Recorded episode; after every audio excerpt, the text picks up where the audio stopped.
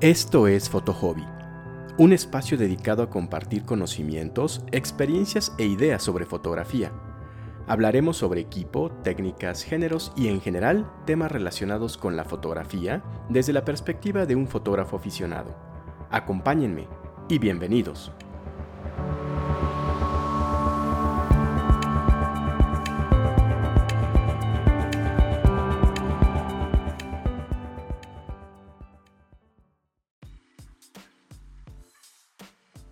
¿Qué tal? Bienvenidos a un nuevo episodio de Foto Hobby. Soy Alberto y en esta ocasión voy a iniciar una serie de episodios dedicados a algunos de los accesorios que solemos comprar inmediatamente después de que compramos nuestra cámara, por lo que te puede resultar interesante. Y en este sentido voy a empezar hablando sobre la forma de transportar y proteger nuestro equipo fotográfico. Voy a hablar de mochilas para transportar nuestro equipo. Y primero que nada, ¿por qué es necesaria una mochila?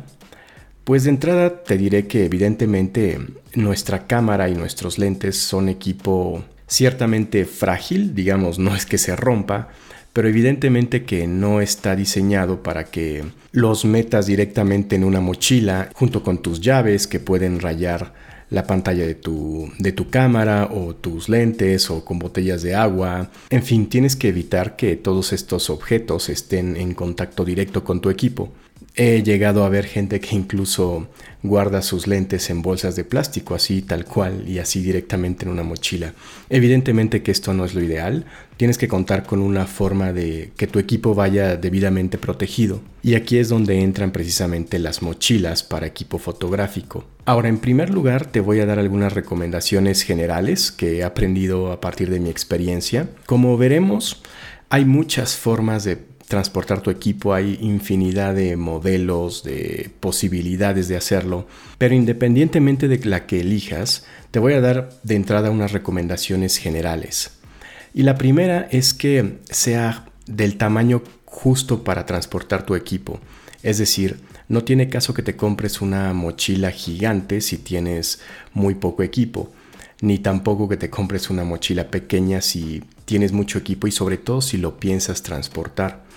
Y esto de que sea justo para tu equipo precisamente tiene que ver con la cantidad de equipo que efectivamente vayas a utilizar en tu sesión o en tu excursión o la actividad que vayas a hacer.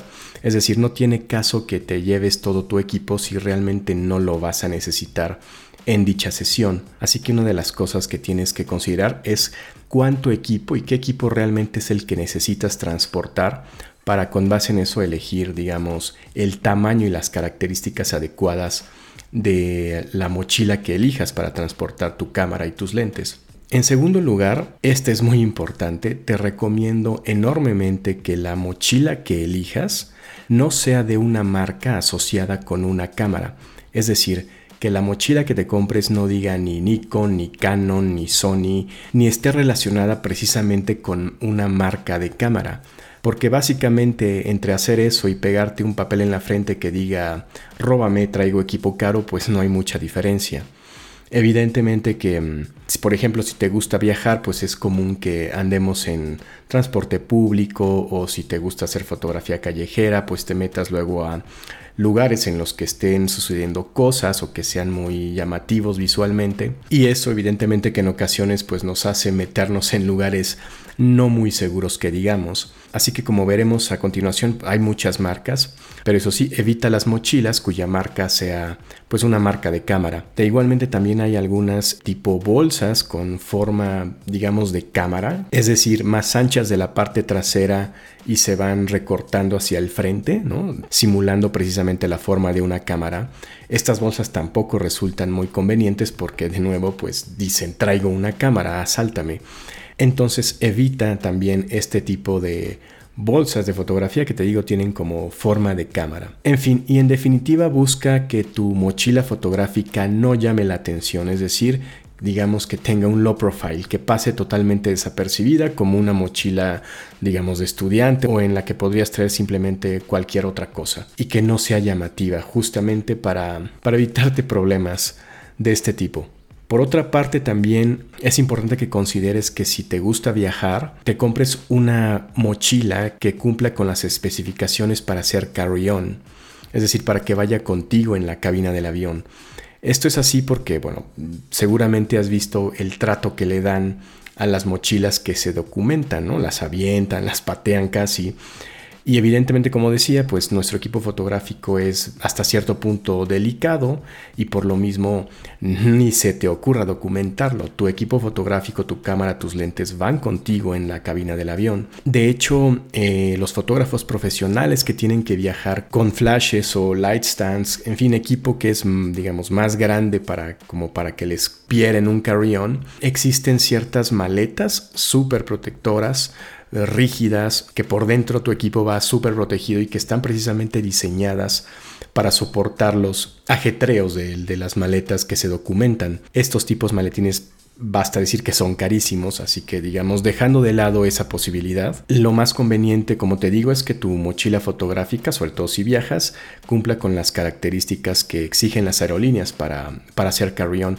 Y bueno, al respecto puedes preguntarle a tío Google cuáles son estas medidas. Ahora, evidentemente que hay muchos tipos y estilos de mochilas.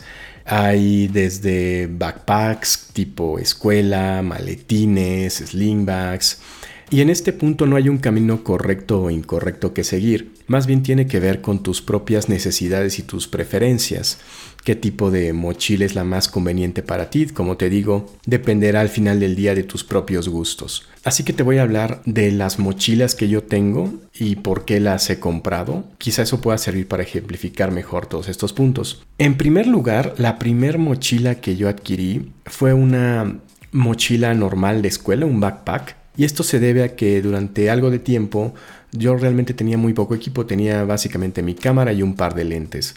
Así que la forma más práctica que encontré de transportar mi equipo, a sabiendas de que a mí me gusta viajar mucho, fue precisamente comprarme una de estas backpacks de escuela y me compré una funda para cámara, ya sabes, como tipo imitación piel, digamos como acolchonadita, y ahí va mi cámara con el lente que tenía. Y adicionalmente me compré un portalentes, que es un cilindro igual acolchado en el que metía el, segundo lente. Y esos dos los metía en la, directamente en el backpack. Y en el backpack pues también iba, no sé, alguna chamarra, en fin, pero digamos mi equipo iba protegido dentro de sus respectivas eh, fundas. Y con eso a mí me bastaba y sobraba, era una solución que me resultaba muy práctica. Pero eventualmente en cuanto empecé a adquirir más equipo, esta solución ya no me resultaba conveniente, así que decidí comprarme una mochila específicamente para fotografía. Estas mochilas son también backpacks, que digamos por fuera se ve normal, pero por dentro tiene velcros y como colchoncitos que tú los puedes configurar a tu gusto para que se mm, hagan del tamaño específico del equipo que vayas a cargar. Es decir, en estas mochilas fotográficas ya puedes meter directamente tu equipo sin fundas adicionales, porque debido a la ayuda de estos velcros eh, los equipos no se van tocando, no se van moviendo y van perfectamente protegidos. Ya te digo, esta es una ya mochila con compartimentos para equipo fotográfico y tiene, digamos, otros compartimentos para anteojos o cualquier otra cosa que necesites. Y la ventaja de esta mochila es que es una mochila eh, rígida, es decir, no se aplasta, un poco tosca, en la que cabe casi todo mi equipo, excepto la parte de iluminación pero esta mochila me resulta muy práctica para precisamente en excursiones pues llevarme mi cámara, varios lentes, filtros, en fin, cualquier cosa que necesite, por ejemplo, para hacer paisajismo. Y esta mochila, como te digo, resulta muy conveniente si necesito cargar eh, buena parte de mi equipo. Sin embargo, en cuanto empecé a tomar cursos y talleres fotográficos, me di cuenta que esa mochila en realidad estaba muy intensa para andarla moviendo por la ciudad. Así que adquirí otro backpack mucho más urbano, pero es más pequeña y en esta mochila básicamente me cabe mi cámara y un par de lentes o un segundo lente y un flash. Tiene espacio para una laptop, pero en definitiva pues es más pequeña, no es tan tosca como la otra que esa grita vámonos de excursión.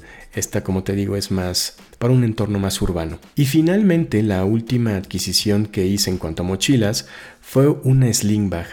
Esta es una especie como de cangurera, pero se usa cruzada. Y me la compré porque en ocasiones salgo, digamos, al centro o algún lugar bonito de la ciudad Y me gusta no llevar una mochila necesariamente, sino simplemente cargar mi cámara. Y en este slim bag eso me permite precisamente porque solo cabe mi cámara, no cabe ninguna otra cosa. Entonces me permite, digamos, andar caminando sin peso que no necesito. Así que como verás, pues tengo tres backpacks que responden a tres necesidades diferentes. En mi caso, que esto solo te lo pongo de ejemplo, pero lo hago justamente para ilustrar cómo eh, hay diferentes necesidades y diferentes tipos de mochilas que se pueden adaptar a dichas necesidades. Así que como te digo, no hay decisiones correctas o incorrectas, más bien tiene que ver con el equipo que piensas transportar, con tus propias preferencias. Por ejemplo, en mi caso, a mí me gustan más las backpacks debido a que mm, eh, me dejan los brazos libres para, por ejemplo, si traigo la cámara en el cuello con la correa, tengo las dos manos libres, la mochila va atrás y no me estorba para nada. En cambio las mochilas tipo maletín se me hacen como más estorbosas y no me gusta, digamos, cómo se ven. Pero de nuevo, es cuestión de gustos, así que únicamente asegúrate de que satisfaga tus necesidades, que te guste y que no llame la atención. Y finalmente, eh, respecto de las marcas que te podría recomendar, si no quieres gastar mucho dinero, te recomiendo que le eches un ojo a Amazon Basics. Me parece que, al menos a juzgar por las opiniones de los usuarios, estas bolsas son de buena calidad, se ven resistentes y sobre todo tienen un precio bastante económico. Pero si quieres, digamos, una marca más fancy, pues te recomiendo otras como Think Tank, como Vanguard, Big Design, Lowy Pro, en fin, hay varias opciones en el mercado.